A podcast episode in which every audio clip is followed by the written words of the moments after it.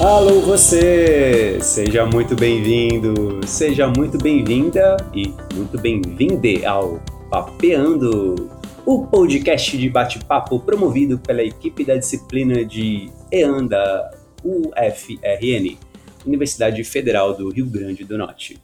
Eu sou o professor Tiago e vamos nos encontrar aqui para mais uma conversa sobre algum tema que perpassa o vasto campo da educação alimentar e nutricional para os íntimos, EAN. Bom, no episódio de hoje, vamos conversar sobre a matemática fundamental da EAN.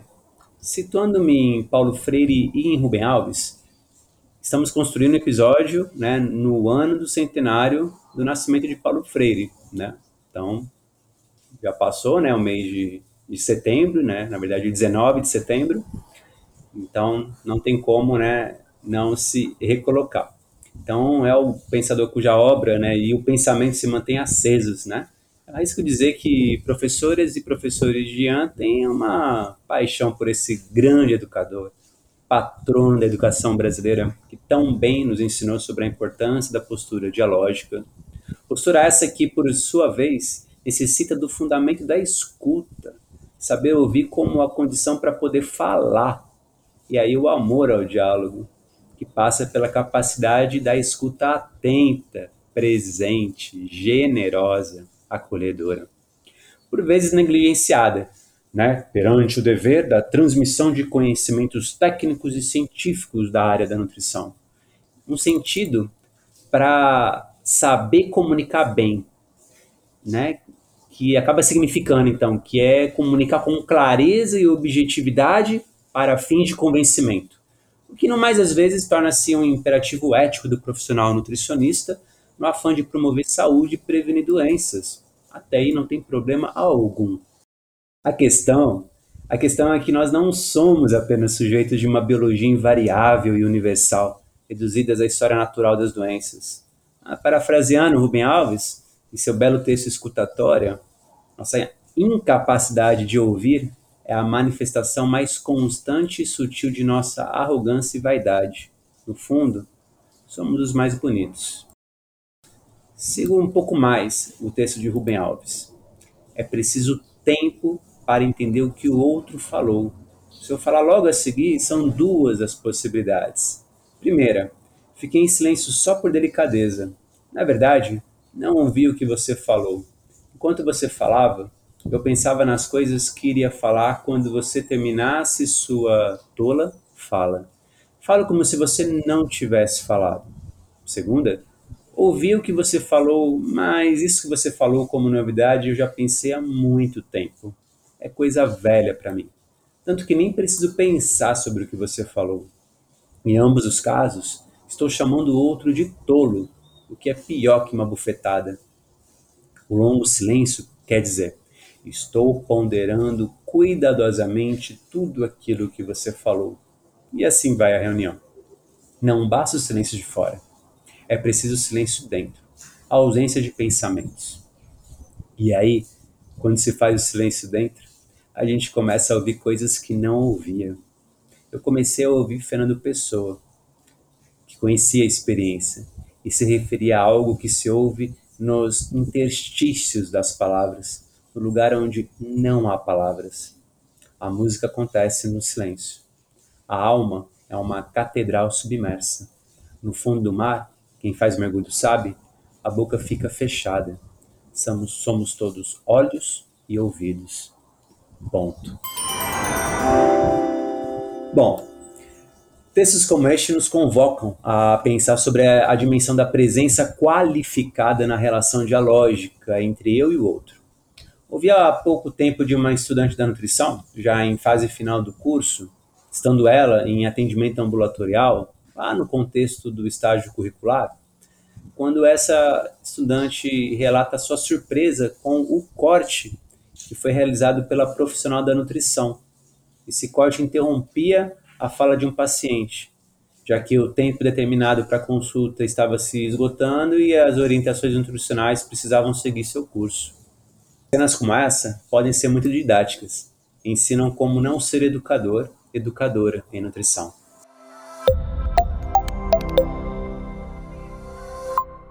Então, pessoal, para este episódio, gravado no segundo semestre de 2021, ano 2 da pandemia de Covid-19, convidei uma pessoa que certamente vai contribuir com suas experiências de vida e visões de mundo sobre a importância da postura profissional do educador nutricionista na relação com o paciente.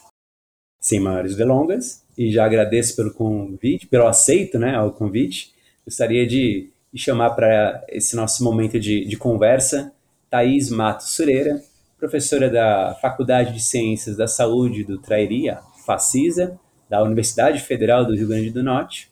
Thaís, fica à vontade para se apresentar. Seja muito bem-vinda.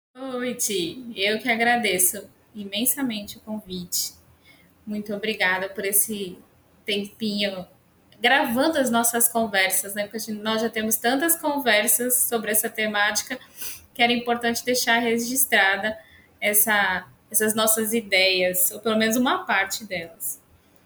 Hoje, é, quando eu me coloco no meu lugar de fala, eu gosto de me apresentar assim: eu sou uma paulistana com alma nordestina.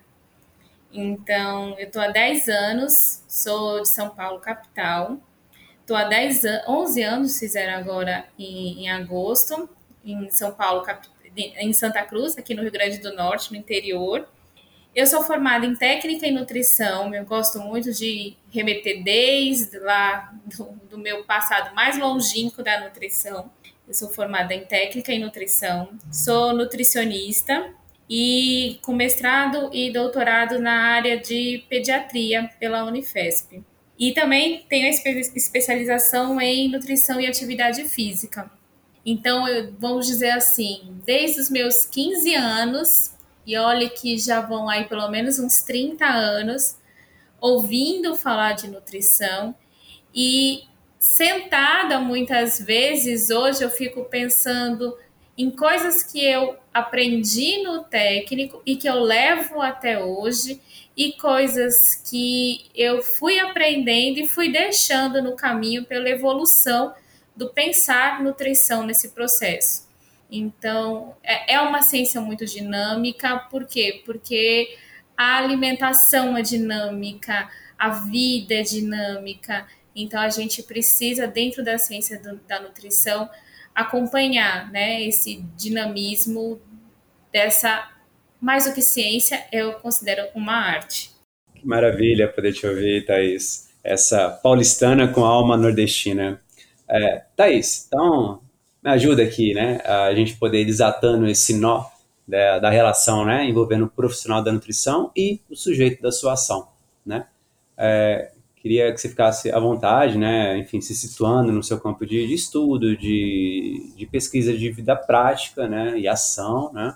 É, para poder também no, nos com, contribuir com através né, do, dos teus relatos, né? Como que você entende, né? A, a possibilidade de desafio para uma EAN que também né, pode e deve ser assumida no contexto da prática clínica da nutrição, a partir então desse teu lugar de fala, né?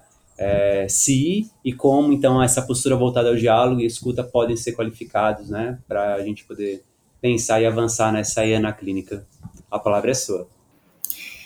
Você falou há pouco tempo atrás sobre Paulo Freire, né? E a gente vê Paulo Freire na, no estudo em nutrição, quando a gente vai para a graduação, em educação nutricional. E eu fico pensando hoje, vendo a clínica e o atendimento em consultório, eu vejo que Paulo Freire deveria perpassar por todas as áreas da, acho que da vida de um ser humano. Porque justamente eu acho que o, o, o mundo ele precisa ter uma pausa para escutar mais, uma escuta de qualidade, para a gente construir um pensamento junto de forma mais harmônica. E eu dou aula de terapia nutricional para os meus alunos com uma abordagem teórica e um teórico prático mais voltada para abordagem no comportamento alimentar, que é um assunto novo e que sempre desde me acompanhou desde a graduação essa inquietude de pensar assim, eu vou dar um plano alimentar para o meu paciente, determinando para ele, olha como eu sou super poderosa, determinando para ele que segunda-feira ele vai comer frango, na terça-feira ele vai comer carne, na quarta-feira ele vai comer peixe. Eu sou mais do que Deus, né, nesse, nesse aspecto em relação à alimentação desse meu paciente. E a vontade dele, se ele passar se ele for na, na feira, na segunda-feira, na rua dele, na cidade dele, e ver um peixe muito bonito e quiser comprar para fazer naquele dia. Não, ele não pode, porque a doutora disse que não é dia de peixe. Então, é, eu me incomodava muito, mesmo com a lista de substitutos, né? É, três substitutos para aquele, aquele, aquele prato eu achava muito restrito dentro da variedade de alimentos que era possível você fazer, de preparação. Então, eu sempre trabalhei, me inquietava isso. E eu sempre trabalhei tentando educar os meus pacientes quando eu saí da graduação com a lista, com o, o guia alimentar, a lista de grupos alimentares do guia alimentar. Então, meu paciente ele saía com um pouco mais de papel, mas acho que com um pouco mais de liberdade naquele momento. E com os meus alunos de, de terapia, eu já abro as, muitas vezes a aula de terapia, e eu abri até esse semestre com uma música de Ney Mato Grosso, que diz: Eu não sei dizer nada por dizer. E ele, e, e por que, que eu queria é, levar essa música para os meus alunos? É porque ela tem, é, dentro da sua letra, vários momentos em que as, nós nutricionistas a gente devia prestar mais atenção, que fala o seguinte: então eu escuto. Se você disser tudo o que quiser, então eu escuto. Será que a gente está escutando tudo que o nosso paciente tem a nos dizer dentro do consultório? Nas primeiras aulas eu peço para eles refletirem assim: quem deve falar mais num consultório? Principalmente nesse início, existem momentos, é um diálogo, como você colocou, até de Rubens Alves também, mas esse diálogo realmente ocorre? E para ouvir, para ter esse diálogo, um tem que falar, o outro tem que escutar e vice-versa. Será que a gente está realmente escutando o que o nosso paciente está nos dizendo? Às vezes eu vejo os alunos no início das práticas, eles uh, engessados, perguntando, seguindo um roteiro da anamnese, muitas vezes estabelecido, e o paciente dá alguma informação que está mais lá no final da anamnese, ele não escuta e ele repete a pergunta no final, porque ele não entendeu, ele não escutou aquela resposta. Ele poderia ter pulado, poderia ter ido lá anotar mais à frente. E isso torna o atendimento um tanto robótico e repetitivo e cansativo e até às vezes uh, não, esti não estimula o paciente a criar um vínculo, a, a, ser, a, a ser percebido, a se sentir percebido dentro do consultório. Então, eu, eu faço muita reflexão com eles assim: qual é o objetivo do seu atendimento? É fazer o plano alimentar? Então, você vai ter que seguir determinado roteiro. É, é tá, até uma aluna minha disse que o, o pai de uma paciente dela, ele não lembrava do nome da profissão, né, nutricionista, e falou assim: aquela moça que lhe ensina a comer. Será que esse não deveria ser o objetivo do nosso atendimento? O objetivo final não é o plano alimentar e a entrega dele. O nosso objetivo final é o ensinar a comer. E comer de um jeito como Ellen Satter coloca, um comer normal, não comer assim, ah, um comer ensinando a escolha de alimentos saudáveis. Então quer dizer que quando eu tomo um refrigerante, eu estou comendo mal? Não, eu estou simplesmente comendo. A gente precisa ensinar esse comer de uma forma mais real. Às vezes eu vejo que os atendimentos em consultório, eles são mais descolados da realidade ou da vida como ela é, como, né, como diriam. Ele tem que estar mais próximo do que acontece na nossa rotina. E aí eu também provoco os meus alunos dizendo: o que você quer saber? Para você saber sobre, você sabe sobre nutrição. Para você juntar o seu conhecimento com nutrição para aplicar naquele paciente, você tem que conhecer o paciente. E conhecer o paciente não no formato como a gente já discutiu anteriormente, né, Tiago? Uh, interrogatório. Num formato de escuta ativa, de interagindo, né? É, interagir com essa, com essa com essa informação que ele te traz, porque ninguém conhece mais sobre o paciente do que ele. A gente, nós nutricionistas, a gente tem que tomar pé que nós não sabemos tudo sobre a vida do outro que, que está na nossa frente, nos pedindo auxílio, orientação. Né? Então, é, é preciso treinar essa escuta e eu, eu faço um exercício com os alunos que é para eles fazerem escuta ativa. Eu dou duas, três perguntas e eles têm que uh, desfiar, né? Fazer a, a, a, conversa render entre eles como se fosse um atendimento, um atendendo o outro. E eles perguntam, eles relatam como é difícil, professora, como é difícil perguntar para o outro, né? Uh, como é difícil ficar prestando atenção e elaborando pergunta.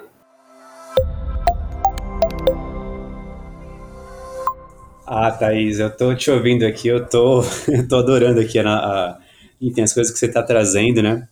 Eu, eu quero ver muito é, ainda é, é, esse exercício, né, essa prática da escutativa, mas quando você trazia, né, essa, é, essa questão, né, desse monopólio da fala, né, a, a, afinal de contas, né, é, dentro de, de uma relação que ela já vem desigual, né, da autoridade, né, do saber, né, o saber que na verdade tem essa origem lá da medicina, no saber médico, nutricional, né, então a gente não pode, né, é, esquecer que é, essas relações, né, que são relações de poder, elas estão dadas, né, na, na, nas turmas de educação alimentar, né, quando eu estou trabalhando o conceito de educação, é, é sempre importante, então, estar tá colocando e recolocando quantas vezes forem necessárias, né, a gente precisa assumir que existe essa desigualdade, mas também o bom educador é aquele que ele vai conseguindo diminuir essa desigualdade e que está morrendo com o processo no sentido de, de, que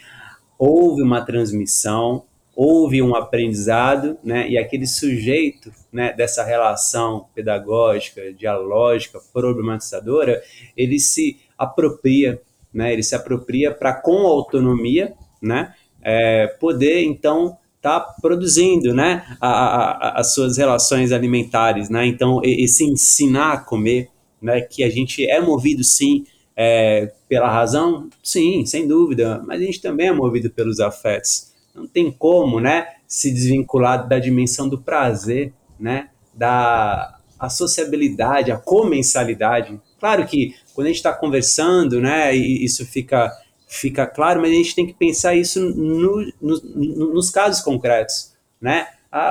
as festas, os almoços, né, de família, com amigos, né, é, o que, que vem junto, né, para que a gente consiga, então, é, ampliar um pouquinho mais é, esse, essa ideia, né, esse, esse ideário, né, da alimentação, né, saudável e adequada, né, e aí a gente tem que estar tá contextualizando esse adequado, né, porque senão, né, vai cair na, naquela ideia mais dura, né, que você trazia da, desse procedimento interrogatório, né, da anamnese, né, lembre tudo que você tem a dizer, né, porque eu estou com esse é, instrumento verificador da verdade, a verdade, a única verdade, né, que precisa aparecer de modo claro, né, de modo distinto. A gente sabe que é, o, humano que também habita o profissional da nutrição, né, ele é movido, ele é movido a, a, paixões também, né. Então, essa, essa abordagem teórica do comportamento, e aí eu acho que daria assim, né? Aí você vai me corrigir, é, colocar como um, uma, uma oposição, né? A perspectiva comportamental para uma outra perspectiva mais pre prescritiva, né, tecnicista, no sentido de que precisa colocar a intervenção, né, objetificando o outro, né, e aí com isso desconsiderando, né, a sua história, né, e, e tudo aquilo que ele pode vir nessa produção, né, nessa produção que é uma produção da fala, que ela também não acontece sem o, o, esse ambiente que também envolve o modo como o nutricionista está olhando, o modo como o, o corpo também está comunicando, né, a, a totalidade né, das, dessa pessoa. E, na verdade, no momento em que está produzindo o ato da fala, também está influenciando. Então, num certo sentido, seria mesmo uma coprodução. Né? Então, aquela ideia de que eu estou neutro, mas a maneira como eu olho, como o meu corpo também está comunicando, também está, de alguma maneira, contribuindo para inibir ou incentivar a fala né, desse sujeito que entra. Mas aí você dizia sobre é, é, esses exercícios, né, para essa escuta, né, tá ativa, tá atenta, né? Eu queria ouvir você um pouco mais sobre isso. E só para complementar, né, o que você colocou sobre a comunicação. E é muito importante a gente pensar quando entra num consultório o que eu quero comunicar para o meu paciente logo quando ele me vê. E aí eu coloco uma reflexão com, com os meus alunos, por que, que eles usam o jaleco no consultório? Porque o jaleco ele é um EPI, é muito, é muito lógico você usar ele dentro de uma produção, dentro de um laboratório de de tecnologia de alimentos, dentro de alguns dos diversos laboratórios que a gente tem na área da nutrição. Mas no consultório a gente usa mais ele como proteção, proteção de quem? Do nosso paciente? Ou então usa como status?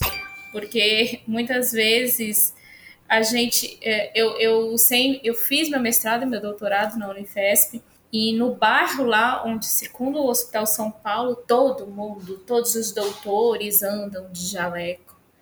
Né? Então parece que há um fetiche ao redor desse jaleco. E eu peço para os meus alunos não atenderem de jaleco. Eu faço essa reflexão e peço para eles, nesse momento, tem, tem uma, algumas áreas dessa parte de psiconeurologia, né, da área mais comportamental, que relata também a disposição dos móveis, podem ser barreiras, comunicam barreiras, o, o tom da sua fala, se é uma, se é uma fala mais. Uh, não pode ser nem tão passiva, nem tão agressiva, precisa ter essa conotação assertiva. Então, como é um treinamento? É um treinamento e eu agradeço muito a é, Rafaela do, do CEPA, daqui do nosso serviço de psicologia aqui da, da Facisa, que sempre está presente nas minhas aulas, justamente falando sobre comunicação, né? Como comunicar, como uh, treinar esse processo de comunicação. Como uh, é de, uma, uma, um ponto é você colocar assim, eu dou um exercício para os alunos no sentido deles transformarem perguntas fechadas em perguntas abertas. Como assim? Você come fruta? O paciente pode te responder sim, não, acabou-se. É diferente de eu perguntar para ele como uh, me descreva como é o seu consumo de fruta durante a semana. Quantas vezes o senhor consome? Quais suas frutas preferidas? Então você puxa uma história ao redor do consumo de fruta.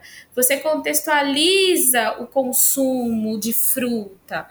É diferente de eu ficar no sim e não e falar para ele que ele vai ter que comer determinadas, determinada quantidade em determinados dias da semana, em determinados horários e não escutá-lo em relação a esse hábito que já existe e como ele pode muitas vezes ser melhorado. Se é um, um, um dos objetivos dele, que também é algo importante a gente pensar, qual é o objetivo desse paciente? Quem determina a meta não é a diretriz. Quem determina não é a fórmula de para determinação do peso ideal. Quem determina é o paciente. Dentro de um processo de orientação, sim, pacientes podem chegar com metas muito, muito uh, fora do contexto, mas é importante você, com a orientação, com esse processo de empoderar, né? Eu sei que muitas vezes essa palavra é aplicada de forma equivocada, mas você dar ferramentas para esse paciente numa linguagem em que ele lhe compreenda, não precisa ficar gastando tecnicês aí, uh, que ele compreenda, pedir o retorno para ele dessa compreensão e junto com ele construir as metas e não ser autoimpositiva. Você vai perder tantos quilos, você vai beber tantos litros, você vai comer tantas frutas. E, e muitas vezes são orientações dadas todas de uma única vez. Então a pessoa ganhou 10 quilos em um ano pela construção de um hábito, de um comportamento naquele período, principalmente agora pensando na pandemia, né? Muitas pessoas aumentaram de peso por conta de N fatores desencadeados pela pandemia. Então agora eu vou ter que solucionar tudo com o consumo de fruta, com o consumo de água, com o consumo de verduras. Não é só isso, tem tantas outras coisas, como você mesmo disse. O alimento, ele representa tantas outras coisas que não só água, caloria, carboidrato, proteína e lipídio, e a gente precisa trazer significado para dentro do plano alimentar, para dentro da estratégia nutricional. Senão, nós vamos nos descolar da realidade. Vai ter uma rotatividade de paciente enorme dentro do consultório. Você não vai ter fidelização do seu paciente, você não vai construir vínculo com o seu paciente e você não vai construir uma coisa que é muito importante: autonomia do seu paciente. Então, isso é muito importante da gente pensar. Eu quero que ele dependa de mim ou que ele seja autossuficiente? E para ele ser autossuficiente, eu não preciso dar todo o conhecimento que eu ganho, que eu consegui desde os meus 15 anos de idade da nutrição em um pacote de 10 consultas. Não. Eu preciso passar para ele o que é importante para ele. Muitas vezes eu vejo nutricionistas que não perguntam para o paciente se ele gosta de cozinhar se ele sabe cozinhar, se ele tem tempo para cozinhar. Isso é muito importante. O que eu vejo muito com os pacientes é que falta alguém para ajudar no planejamento, mais do que na determinação do que deve ser consumido ou não. Então, o trabalho do nutricionista é esse: é identificar junto com o paciente o que ele quer uh, resolver primeiro dentro da sua alimentação, melhorar dentro da sua alimentação. O que, é, conhecendo esse paciente, como eu tava, a gente estava conversando, né? Eu tenho uh, alunas ótimas que me enchem de orgulho, alunas e alunos. E numa conversa nessa, nessa última semana, numa roda de conversa que nós fizemos na disciplina de terapia com elas, que são egressas, e ele também, uma colocou que ela adapta né, os planos de metas, as ideias de cardápio, de receitas, que, às vezes, que muitas vezes o que falta é ideia uh, de receita, planejamento de lista de compra para os pacientes. Ela tinha um paciente que gostava muito de séries, então ela fez todo o temático, né, voltado para séries, para aquele paciente que precisava ter um planejamento de lista de compra, ter um planejamento de receitas para que ele pudesse fazer. Uma outra relatou que ela ia atender uma paciente e era dia da paciente ir na feira. E aí a paciente falou assim: não, eu não vou à feira agora, eu vou depois da consulta porque a nutricionista vai me prescrever um monte de coisa que eu tenho que comprar para comer. E ela passou um bom tempo conversando com ela para conhecer o comportamento alimentar dela e a paciente se viu também nessa necessidade e entendeu a necessidade de uma, um ponto grande que deveria ser trabalhado era o comportamento alimentar dela. E ela saiu com uma meta só, que era uma a estruturação de uma meta que ela precisava aumentar, aumentar não, introduzir verduras na, na alimentação. E ela se sentiu frustrada, ela falou assim: "Eu esperei a lista de compras para ir na feira".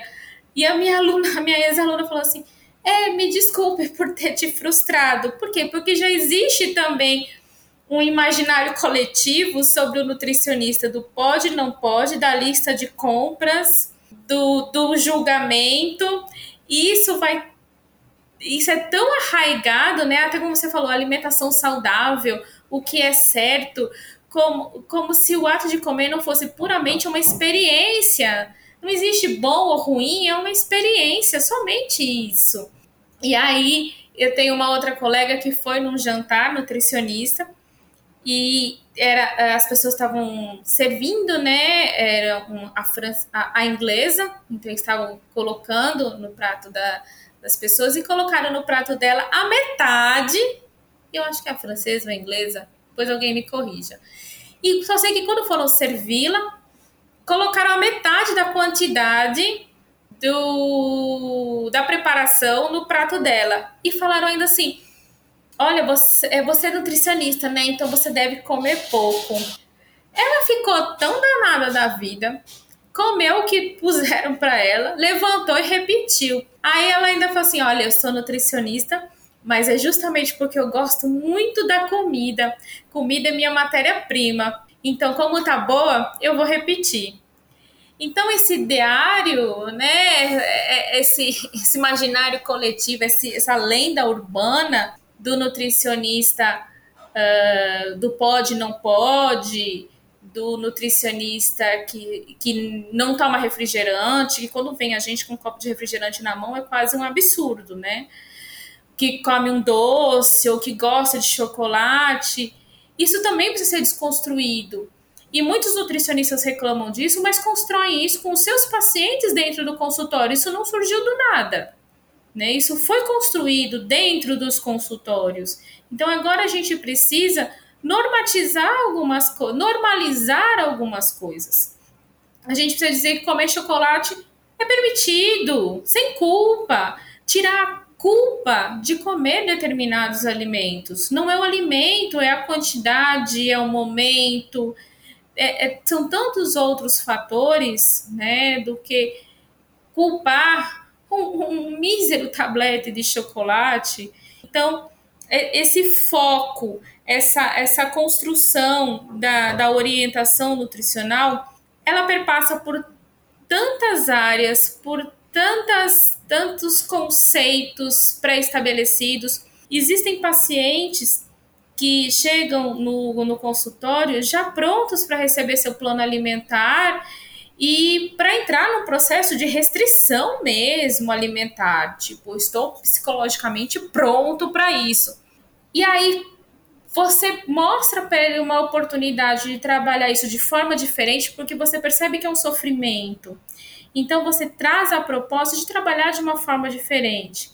Ah, Thaís, então é só comportamento alimentar agora? Não. Comportamento alimentar ele é uma abordagem, uma estratégia. Então, há necessidade, por exemplo, muitas vezes, de um doente, um hepatopata, um paciente renal, que ele precisa de um plano alimentar, ele está no início do processo patológico, então ele vai precisar dessa dessa prescrição, né, desse plano mais orientado. Mas isso não impede, e o próprio livro da culpa e a última edição do livro da culpa, ele traz um, um, uma abordagem comportamental para paciente renal. Então, você já tem abordagem para diabético, com, com é, comportamental. Então, a própria diretriz de obesidade traz também um capítulo sobre abordagem comportamental, então já é uma das estratégias que você pode usar. Thais, como é que eu decido qual é a estratégia? Conhecendo o seu paciente. Como é que eu conheço meu paciente? Escutando o seu paciente. Escutando, perguntando para conhecer, não para interrogar. Perguntando de forma curiosa sobre aquele paciente.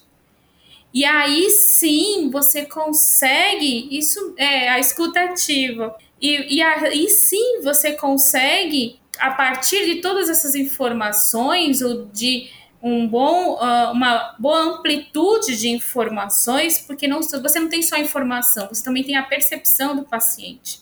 Quando você tem essa amplitude de, de informações, você consegue traçar uma estratégia nutricional que vai muito além de um plano. Pode ter um plano, pode ter a prescrição de um suplemento, pode ter a prescrição de um fitoterápico, pode ter a prescrição de, de, de metas, podem ter diversas ferramentas dentro desse processo, mas sempre quem vai decidir uh, o objetivo, quem vai decidir quais etapas vai trilhar primeiro é o paciente com a sua orientação, não com a sua determinação.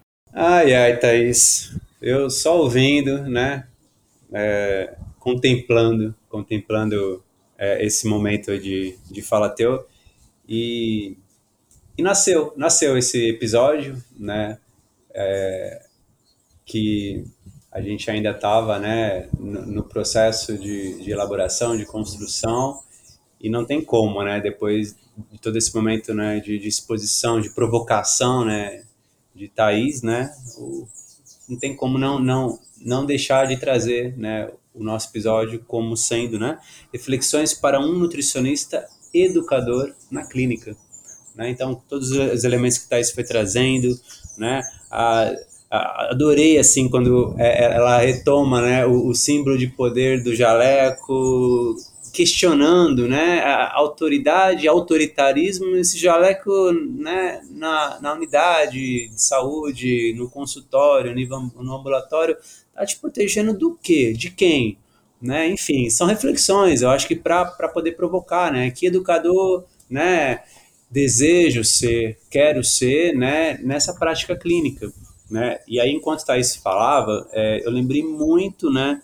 da, da perspectiva que Michel Foucault recupera da, da terminologia regime, né, que lá né, dos, do, do, do momento é, helenístico, né, que está lá em História da Sexualidade 2, no uso dos prazeres, né, e comer é um prazer, né, prazer não é só sexo, né, comer também é muito, é muito prazeroso, a gente não pode perder essa vista, e quando o Foucault está trazendo né, é, a terminologia que significa regime, lá do grego antigo, é, se perguntava né, é, os exercícios que se praticavam, não só os alimentos e as bebidas que se consumiam, mas também a qualidade do sono e também as relações sexuais. Então, tudo isso fazia parte, vamos pensar assim, numa perspectiva de anamnese né, lá dos gregos antigos, né?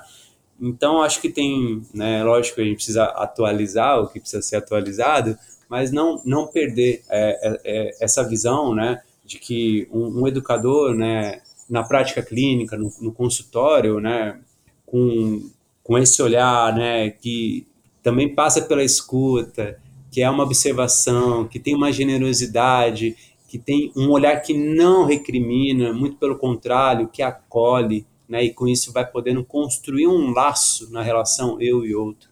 Parece que é um bom caminho para a gente começar, né? Ou pelo menos seguir trilhando, né?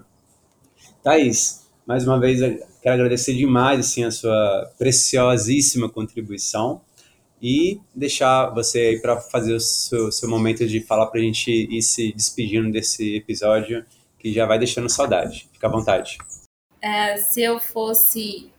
Não, eu vou deixar uma mensagem para quem está nos escutando. Eu daria a seguinte dica para todos: que sejam mais uh, autocríticos do que autoritários nesse atendimento do seu paciente. Autocríticos em relação ao seu fazer, né, as suas condutas, sempre se questionem, sempre busquem, sempre tentem melhorar, buscar excelência, e a excelência não é a perda de peso. Até teve uma aluna minha que falou assim: Thaís, eu não quero, ex-aluna minha, hoje profissional, e ela falou assim: Thaís, eu não quero ser conhecida como a nutricionista do emagrecimento. Eu não quero esse rótulo para mim. Eu achei isso tão. aqueceu meu coração, porque assim, eu fiz certo, né?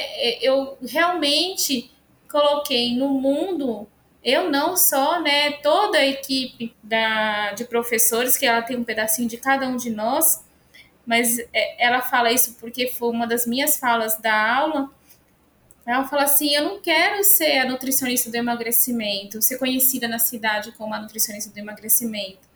Então, essa autocrítica dela, dos, dos, outros egressos que a gente vê, de outros profissionais que estão também contribuindo para esse parar, pensar e repensar a nutrição como um processo de educação e não mais de reeducação, como se falava antigamente, não se reeduca ninguém, se educa, é um processo vivo e contínuo.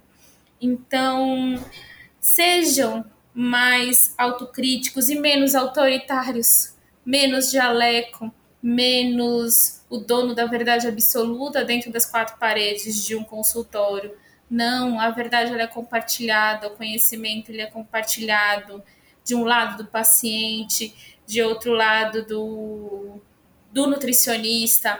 Eu me vejo quando eu comecei a atender aqui na clínica de nutrição, nas aulas, aqui no Nordeste, uma cultura muito é diferente né, da, da do Sudeste, de, de São Paulo e eu fui aprendendo muitas terminologias que são regionais nos atendimentos com os meus pacientes, pedindo para eles me explicarem. Uh, por exemplo, eles falavam verdura e era a batatinha e a cenoura, e em São Paulo tem a determinação de legumes. Então, o entender o processo, entender a cultura, entender os termos, isso é muito importante para você ter essa aproximação, para você eu, brinco com os alunos assim, eu falo, a empatia construída num atendimento, ela é uma porta.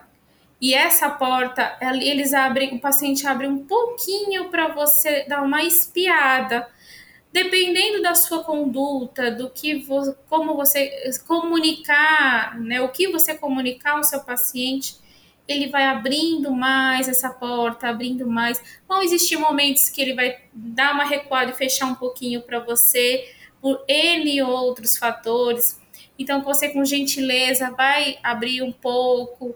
E às vezes ele nem num atendimento, ele nem tá querendo abrir muito, mas você com gentileza, com jeitinho, você vai abrindo, vai aprendendo sobre comunicação, sobre como comunicar, como uh, acolher esse, esse seu paciente. Não deveria nem mais ser chamado de paciente ele é um, um, parceiro nesse processo, porque ele já não é mais tão passivo assim, da onde vem a, a, o, o termo, né, paciente, remete uma passividade, um receber orientação e não construir um processo de melhora de saúde.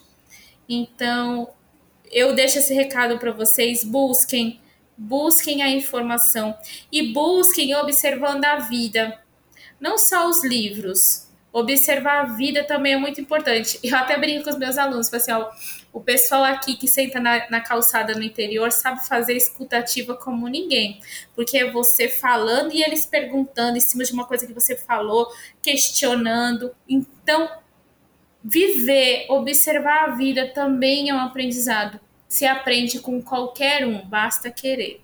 Obrigada, Tiago. Ai, ai. É... Para fechar, né? Foi maravilhoso. É... Então, você, nosso querido ouvinte, nossa querida ouvinte, queria lembrar, né, de seguir, né, seguir o nosso Instagram, arroba Papeando Podcast, e também, né, compartilhar com os demais amigos que possam se interessar pelos nossos papos.